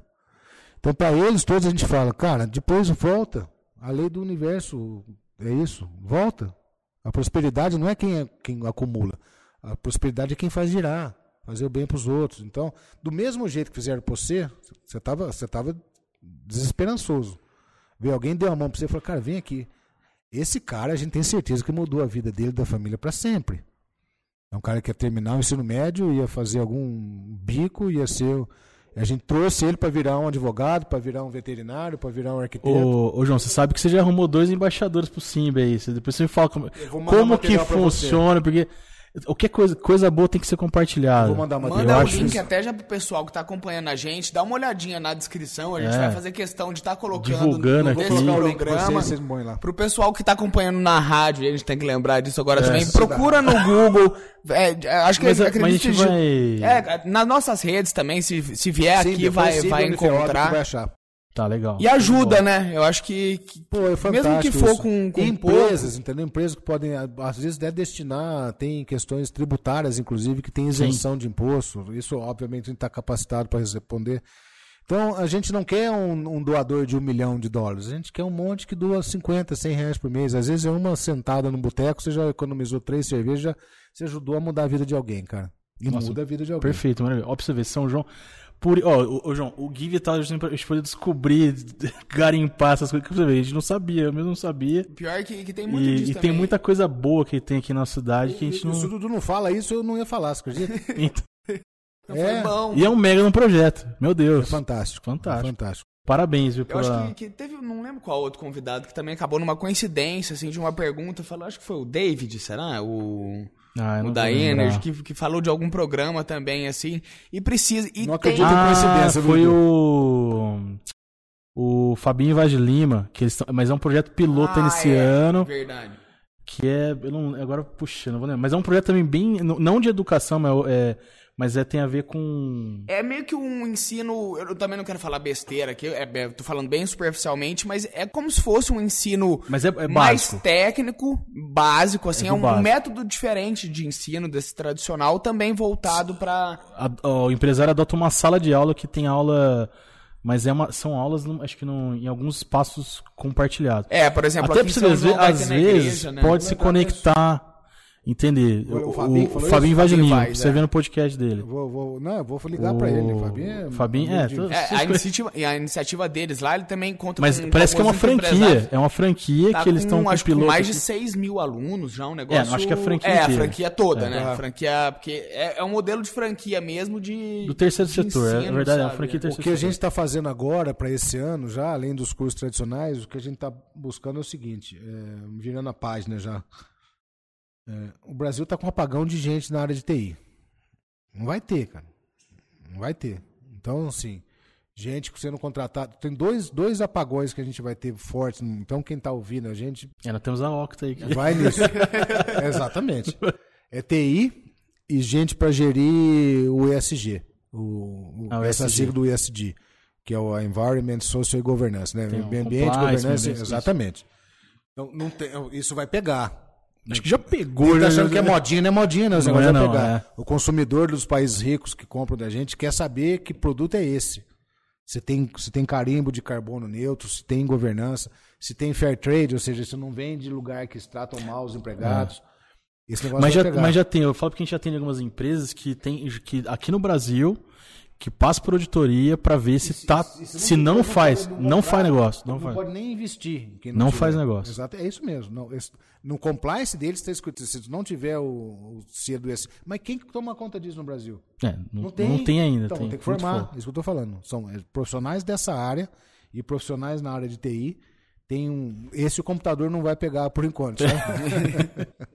então esses dois. Então nós estamos trazendo o ano que vem uma série de cursos na área de TI, principalmente de formação inicial, curso técnico. Que Perfeito. rápido, sabe? Gente que já começa a poder pôr a mão na massa. nós não vamos formar um arquiteto de TI. Ó, né? a nossa empresa está com deficiente de mão de obra nisso. Tô te falando, não acha? Já, isso que nós estamos uma cidade pequena, né? Não, Imagina. Não. Vocês, é... estão, estão iniciando, não pequeno. Não, a cidade nossa que é pequena. Exatamente. Entendeu? Uma cidade com 100, 100 e poucos anos. Você pega um. Imagina, às vezes, né, um São Paulo, a demanda que tem, a vantagem, vezes... se é que é uma vantagem, é que hoje você consegue contratar gente em qualquer lugar do mundo, né? É. Não precisa morar aqui mais, né? Então tem Sim. muita gente contratando indiano, que são, que são coreano, que são. Sim. Coreano é mais caro. Mas na parte de desenvolvimento, sim, mas na parte de infra tem que ser mais Aí local. Tem que ser presencial. Presencial, é, isso que pega. Para desenvolvimento, por exemplo, a gente, a, a empresa nossa de, na área de marketing, a gente tem gente de Rio de Janeiro. É, agora em todo Acre, né? Tá contando um cara do Acre. Pô, E se fosse, se a gente e fosse assim, uma, uma, um, tivesse amplo domínio de inglês, por exemplo, a Índia é um país que está bombando. Né? Fantástico. Né? É, eu já vou falar. Eu, de obra é excelente. A Índia, eu fui visitei um, uma universidade indiana Cara, eu cheguei num lugar e falei, meu Deus do céu, o que eu tô fazendo aqui? Um mau cheiro. Tô falando sério, cara. Assim, hoje eu sinto, é, parece preconceito falar, Sim, mas, mas, mas é, a impressão é, que eu tive foi essa. Um lugar sujo, do ponto de vista assim, no Brasil tem também, claro que tem. Mas tá, cultura, nós numa né? bolinha aqui, né, que fala assim, pô. E aí, é, eles têm um cheiro diferente. Eu não sei se é por causa do curry que eles comem, tá, tem um cheiro diferente. E a primeira vez eu falei, meu Deus, eu atravessei o mundo para vir aqui, o que eu estou fazendo aqui? Olha que preconceito. A hora que eu entrei na universidade, comecei a conversar. Primeiro, as pessoas muito, mas muito amorosas. Muito. Pensa num povo bom. Esse que eu conhecia, uma amostra pequenininha. Eu fui em Nova Delhi e em Bangalore, as duas cidades que eu conheci. Nossa, que povo amável. Te recebem, cara, com aqueles negócio de, de lírio, assim, que escolares, te abraçam. Nossa, que povo bom. A única coisa que eu não medo foi com a comida, mas. E aí, eu vi um aluno, juro, de chinelo, chinelo havaiano, calça meio puidinha assim, um calça meio tudo meio mulambentinho assim, e de novo, o preconceito bateu. Eu falei, putz, os cara. E aí, mas eu venci isso e falei, eu vou conversar com ele. É, um, um inglês dele mais difícil, o meu também, né? Ele deve ter pensado a mesma coisa, mas nós nos comunicamos. E aí ele estava com, com um celular, eu de um, de um aplicativo que ele desenvolveu, que ele colocava assim, ele estava com um jornal, né, que estava escrito em Du, não entendia nada, mas ele focava na, na imagem. E duas imagens, uma do, do Messi, tinha um Messi no Barcelona, ele estava jogando, comemorando um gol, uma fotografia. A hora que ele colocava o aplicativo dele nessa fotografia, aparecia o, o videozinho do gol do Messi. Você tá brincando? É. Pela leitura da imagem. Já localizava o localizava vídeo. Localizava o vídeo no YouTube e trazia pra cá. Deus. E aí depois eu fiquei, pô, negócio legal, mas. pra pesquisa. Que aplicação é? Aí ele pegou um livro, foi lá, vem aqui, vou te mostrar. Ele entrou dentro da sala, uma sala assim de, de teto de amianto, lousa, tudo poída, sabe, meio descascando. Então, de novo, lembrando do Zeferino Vaz, interessa é o neurônio, não é a infraestrutura apenas. E aí ele pegou um, um caderno de um livro de, de física e tinha uma ilustração de, um, de uma engenhoca lá, uma polia, para lá e para cá. Ele filmou de novo, aparecia a explicação de como é que aquele negócio funcionava. Caramba. Entendeu? Você não está entendendo direito. Pá, aparece o tutorial de como é que aquilo lá funciona. E ele que criou, velho. Ele que criou. Aí eu falei, cara, é isso. Nossa, eu me senti muito mal de ter pensado aquilo que, ele, que eu tinha pensado. Mas tudo bem. Tô falando para vocês aqui o que eu digo. Né, serviu demais. A viagem para mudar muito, tua concepção muito, de, muito, de, vida muito, mesmo, de uma maneira geral. Mas você sabe que o, o, Até acho que foi o Dade falou, né? Que às vezes os lugares mais improváveis vêm as, as, as, a, essa inovação, os melhores. Né? Eu acho que, sei lá. É bom pra cair ficha pra gente. Sim, lá porque a questão material, se, se é, é, Eles são muito, de uma outra então, maneira também. E aí tem. Depois eu fiquei conhecendo alguns tem indianos lá assim, bilionários, né? Os caras são uhum. muito ricos. Tem, deve ter cidades lá também. Tem, por exemplo, Mas... a Infosys, não sei se você já ouviu falar da Infosys, é uma empresa indiana. Que ela tem, ela parece muito em patrocínio de jogo de tênis, esses, esses Grand Slam, e tem tudo uhum. a Infosys no, na, na, na, na propaganda. Cara, eu, eu, conheci o Google lá na, no Vale do Silício. E eu conheci a Infosys lá em Bangalore. O Bangalore é o, é o lugar do desenvolvimento tecnológico da uhum. Índia. Mas tá, é, é, quatro vezes maior que o Google. E, e, e legal. Sabe? Um lugar uhum. legal. É uma cidade enorme, com gente, tudo funcionando. Então tem muita coisa boa lá. Mas eu, o, o aspecto que eu ia falar era diferente. Era outra coisa, quer dizer. Tem muita gente rica, né? Só que os caras, cara, são uma simplicidade que você não faz ideia. De chinelinho de tiro, uhum. assim. De sari, sabe? Aquele vestimento deles assim. Típico, né? Você não dá nada. João, você comentou sobre sua ida ao Google, ao, ao, Vale do Silício. Eu cheguei a ver que você concorreu, representou o Brasil lá. Conta pra gente como é que foi essa história, aproveitando já esse gancho também. Como é que foi? Se foi dessa vez, que nessa ida? Não, pro... foi outra vez. Eu fui. Isso é o... Tem o crossfit aqui, mas, pra dar uma sensação de terremoto. Crossfiteiros? É. Mas não pega não, pra falar assim. Eu, eu sou meio fanatiquinho disso, né? Vai lá embaixo falar pra eles é, Eu subi na corda, vamos lá. Eu admiro muito pra eles, mas é, pode ver que eu não sou, né? Meu físico denuncia. É que, que ele tá falando mesmo? Da, da, ah, então. Não, é? foi, foi, foi uma. Foi duas vezes. Uma eu fui fazer essa visita de, de, de prospecção, que a gente visitou lá Google, Singularity University, é, Facebook. É, que mais? Fomos, fomos em algumas universidades lá muito disruptivas lá. Então lá eu conheci uma universidade que chama Minerva, que não tem campus. Você matricula, seis meses você fica na, na Inglaterra, os próximos seis meses você fica na Itália. Tem professor, mas não tem lugar. Caramba. E a outra eu conheci, chama 42, você já ouviu falar? 42. Essa, essa não tem professor. É, uma, é, uma, é um prédio enorme, com puta uns computadores assim da, da Apple, que é, aluno ensina aluno. Não tem professor nenhum. E é só para de tecnologia. Então, qual que é o teu objetivo? Cara, você precisa desenvolver. Qual que é o problema? É, sei lá. Abastecimento de água aqui em São João. Tá? Você vai desenvolver uma solução de software para esse problema. Como é que você vai fazer isso? O problema é seu. De quando em quando, de etapa em etapa, você tem que apresentar e você tem que ter toda a memória, ter os códigos escritos, como é que você chegou lá. E você tem 500 alunos, estudantes igual a você, para você ir atrás de pegar as habilidades que te faltam que o outro tem e vice-versa. É uma, é uma, uma hub de, de ensino ali, né? É ali que as coisas acontecem, entendeu? E aí depois, aí da outra vez que eu voltei foi de, de falar um pouco dessa questão de inovação quando a gente assinou o Google for Education, que a gente foi a primeira instituição aqui do interior de São Paulo a trazer o Google for Education, que foi muito legal agora na pandemia, né?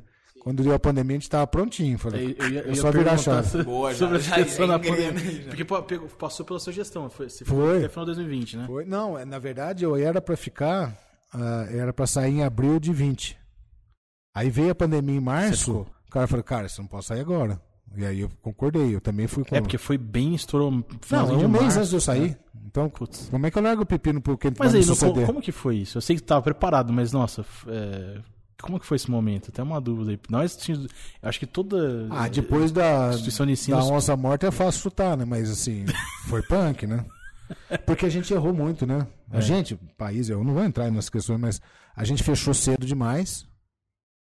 Eu não tinha nada, mas fechou. Por quê? Porque deu um caso Estou fora. Paulo, caso, o cara fecha tudo, então a gente fechou cedo demais. Volto a dizer, depois que passou é fato só analisar, mas na hora é o que tinha que fazer mesmo. Eu não sabia, né? E aí a gente decidiu isso no sábado, na segunda-feira estava todo mundo assistindo aula em casa, porque a gente já estava pronto. Ah, vocês já conseguiram já. Dois dias. Não, Caramba. já estava pronto, estava todo mundo instalado. Eles já tinham aula à distância. Todo mundo tinha aula à distância. Ah, já, já. tinha isso, já, já existia esse formato já, por causa do Google. Já por causa do Google for Education. Então tá, todo mundo tinha sua senha, todo mundo tinha seu e-mail, todo mundo tinha sua sala, todo mundo tinha professor. Foi só passar todo mundo. Quer dizer, nem, nem todo mundo dos professores. Sim. Os alunos já tinham a sua sala. Foi só virar a chave. Foi, foi trabalhoso, foi. O pessoal teve que ralar, foi. Sim. Mas não estava pronto. Obviamente não para uma pandemia, mas estava pronto para o ensino virtual. Ô, João, a gente normalmente faz um intervalinho. Antes de ir para esse intervalinho, vou fazer uma última perguntinha. É, vendo tudo que a gente está falando, você acredita que uma das principais características, pelo que eu pude perceber, assim, de uma universidade, de uma faculdade, é a questão de adaptação, sabe? De se adaptar ao tempo, aos alunos, às gerações que mudam a cada três anos, a cada vez mais. Você acha que uma das principais características para uma universidade ter sucesso é essa questão de adaptação rápida, assim? Acho, acho. Você pode falar também em flexibilidade, você pode falar em velocidade, tá tudo, tá tudo nesse pacotinho de adaptação.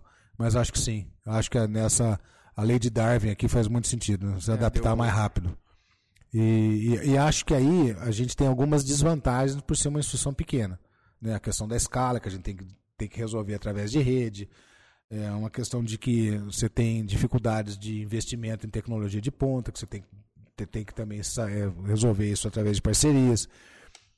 Mas o fato de ser pequeno fica mais ágil, né? mais rápido. É.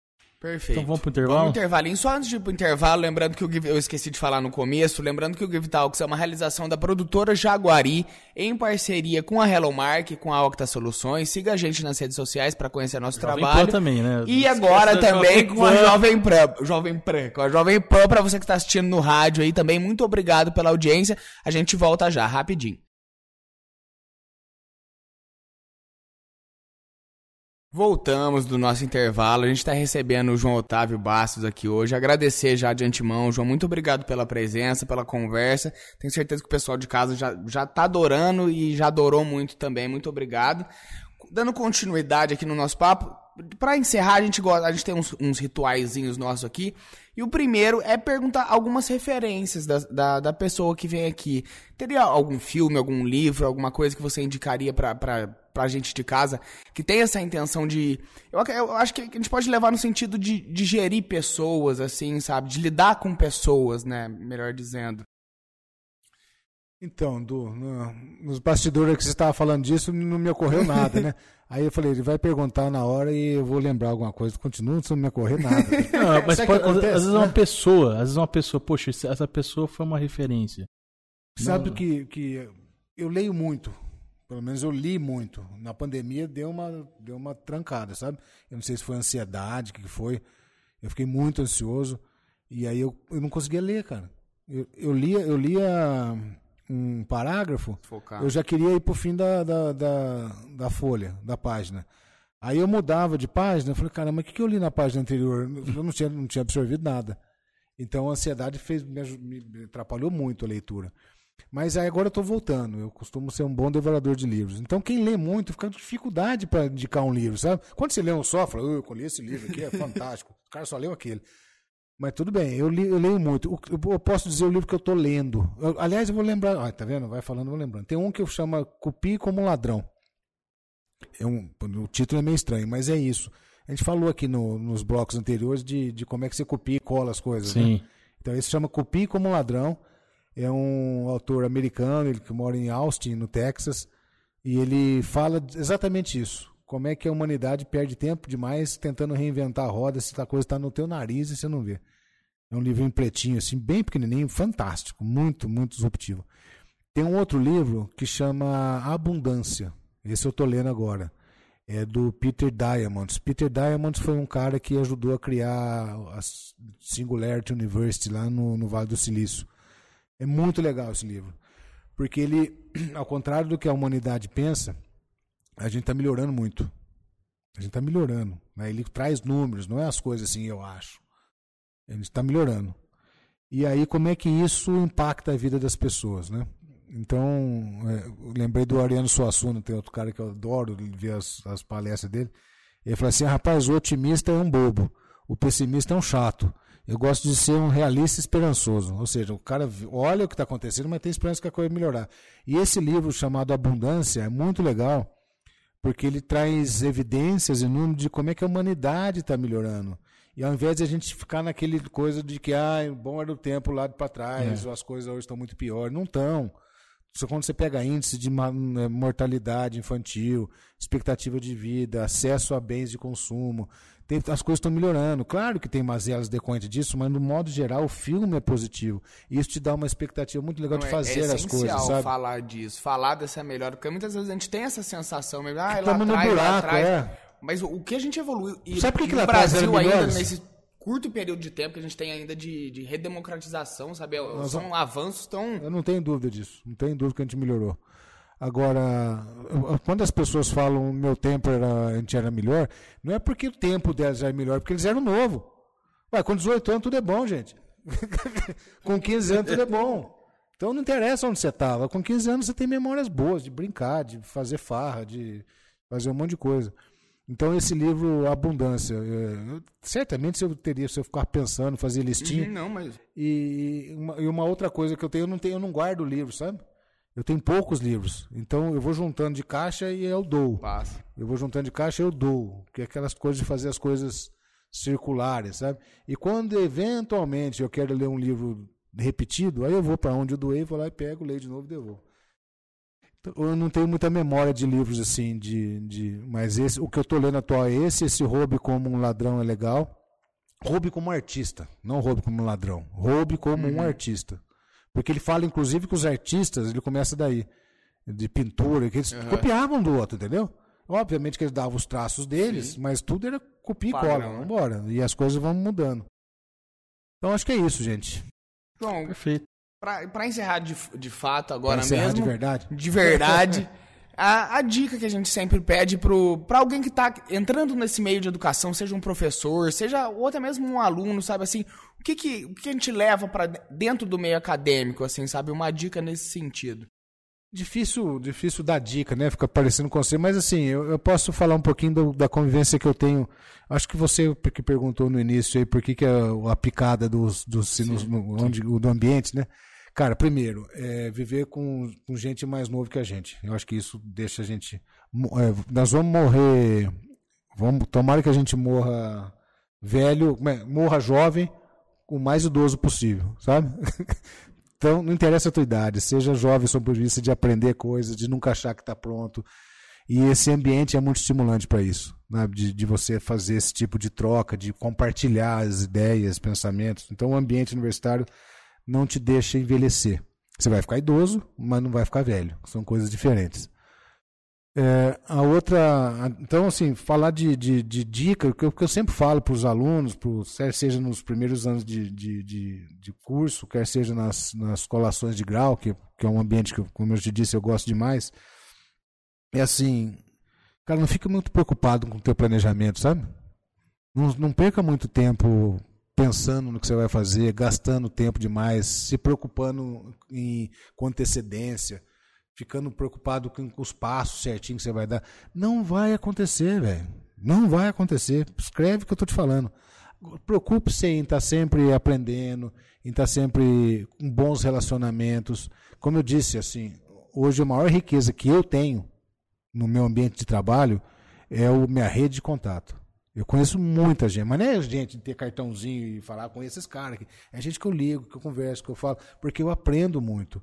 Então, quando eu tenho algum problema, alguma solução, eu ligo para esses caras e eu aciono essa rede. Então, é, é, ter esses contatos é muito melhor do que você ficar decorando o capítulo de livro, mas muito melhor. Porque o livro vai estar tá lá, você consulta, o Google está aqui, ó. Aqui tem muito mais tecnologia embarcada do que o foguete que levou o homem para a Lua. Então, está aqui.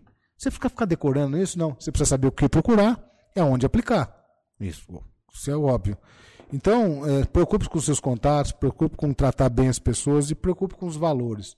E a questão que você falou aqui da adaptação, flexibilidade, isso vale para as instituições, mas vale para as pessoas, né?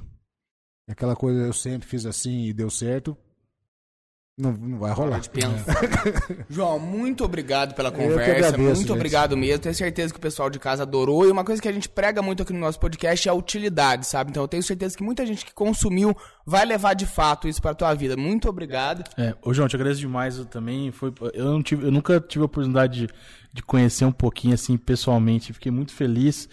Parabéns pelo projeto Simba, acho que isso aí é algo revolucionário aqui para nossa cidade. Vê Temos... na descrição aqui isso. que a gente vai deixar o link e, se possível, sabe, tira um tempinho para tentar conhecer o projeto e, se, se mais possível ainda, ajudar. Só de divulgar já tá ajudando. E assim, pelo seu tempo de vir aqui, sabe? Isso aí eu acho que o, o, é, uma, é uma contribuição muito grande pra gente que tá aqui vendo e pra quem tá em casa também acompanhando. E assim, pode contar com a gente para divulgar aí. Quando muito tiver obrigado. outros projetos também, a gente tá aqui à disposição. E, Madureira, obrigado. E e vamos, é vamos Você quer vamos. colocar alguma última coisa? Claro, claro que quero. Quero agradecer, né? Agradecer. Deu trabalho para a gente achar uma, uma, data aqui. Eu agradeço a compreensão também das Não, marcadas e desmarcadas e remarcadas que a gente fez. Mas, é, de fato, é, as coisas estão corridas, né? Eu preciso desacelerar um pouco. Eu, eu cobro de mim isso mesmo. Então, que tempo gostoso que eu passei aqui. Foi, fiquei muito, muito contente de estar aqui. Então, obrigado pelo convite, Dudu, Laércio, meu charado que está atrás nos bastidores ali, só no, comandando aqui o, a tecnologia. Foi um prazer estar aqui, o ambiente de vocês aqui muito agradável, vocês estão de parabéns, tenho certeza que vocês vão voar, eu, eu, eu, eu cheiro isso. Então, o ambiente de trabalho, vocês têm um futuro brilhante pela frente. Obrigado. Só não façam muitos planejamentos que não vai acontecer do jeito que vocês estão falando. Mas vai rolar, vai rolar. Vocês estão no caminho certo. Gente talentosa, simpática, agradável, sensível. É só o fato de vocês estarem sensibilizados com o Simba significa que tem valores fundamentais aí dentro. E a gente precisa disso para ajudar a mudar, né, cara? Tem muita gente que precisa de ajuda, muita gente, muita. Não é ajuda de assistencialista, não. É ajuda de oportunidades. A gente vai fazer isso fazendo coisas. Então, estou à disposição. Evidentemente que tem muita gente interessante, talentosa para vocês entrevistarem aqui. Quando fechar o ciclo lá de tudo, no milésimo, trigésimo, não sei o quê, aí vocês me chamam de novo, faz que a gente vai chamar. Faz questão mesmo de, de num futuro, muita gente. tem muita coisa para acontecer nesses anos seguintes é, aí, exatamente. tanto na tua vida. Vai que vai para os Estados Unidos, vai ter mais história para contar. Fazer de lá. É Pode isso, ser. João. Muito obrigado para você de casa que acompanhou, ou do carro, ou da onde tiver que acompanhou. Muito obrigado. Lembrando, só para encerrar, que o Give Talks é uma realização da produtora Jaguari, em parceria com a Hello Mark e a Octa Soluções. Siga a gente no Instagram para conhecer um pouco do nosso trabalho. E da Jovem Pan. Para você que ouviu a gente na rádio, até semana que vem. Para você que está ouvindo a gente no YouTube, se inscreva no canal e deixa o curtir, que ajuda muito a gente. Muito obrigado e até semana que vem também. Abraço.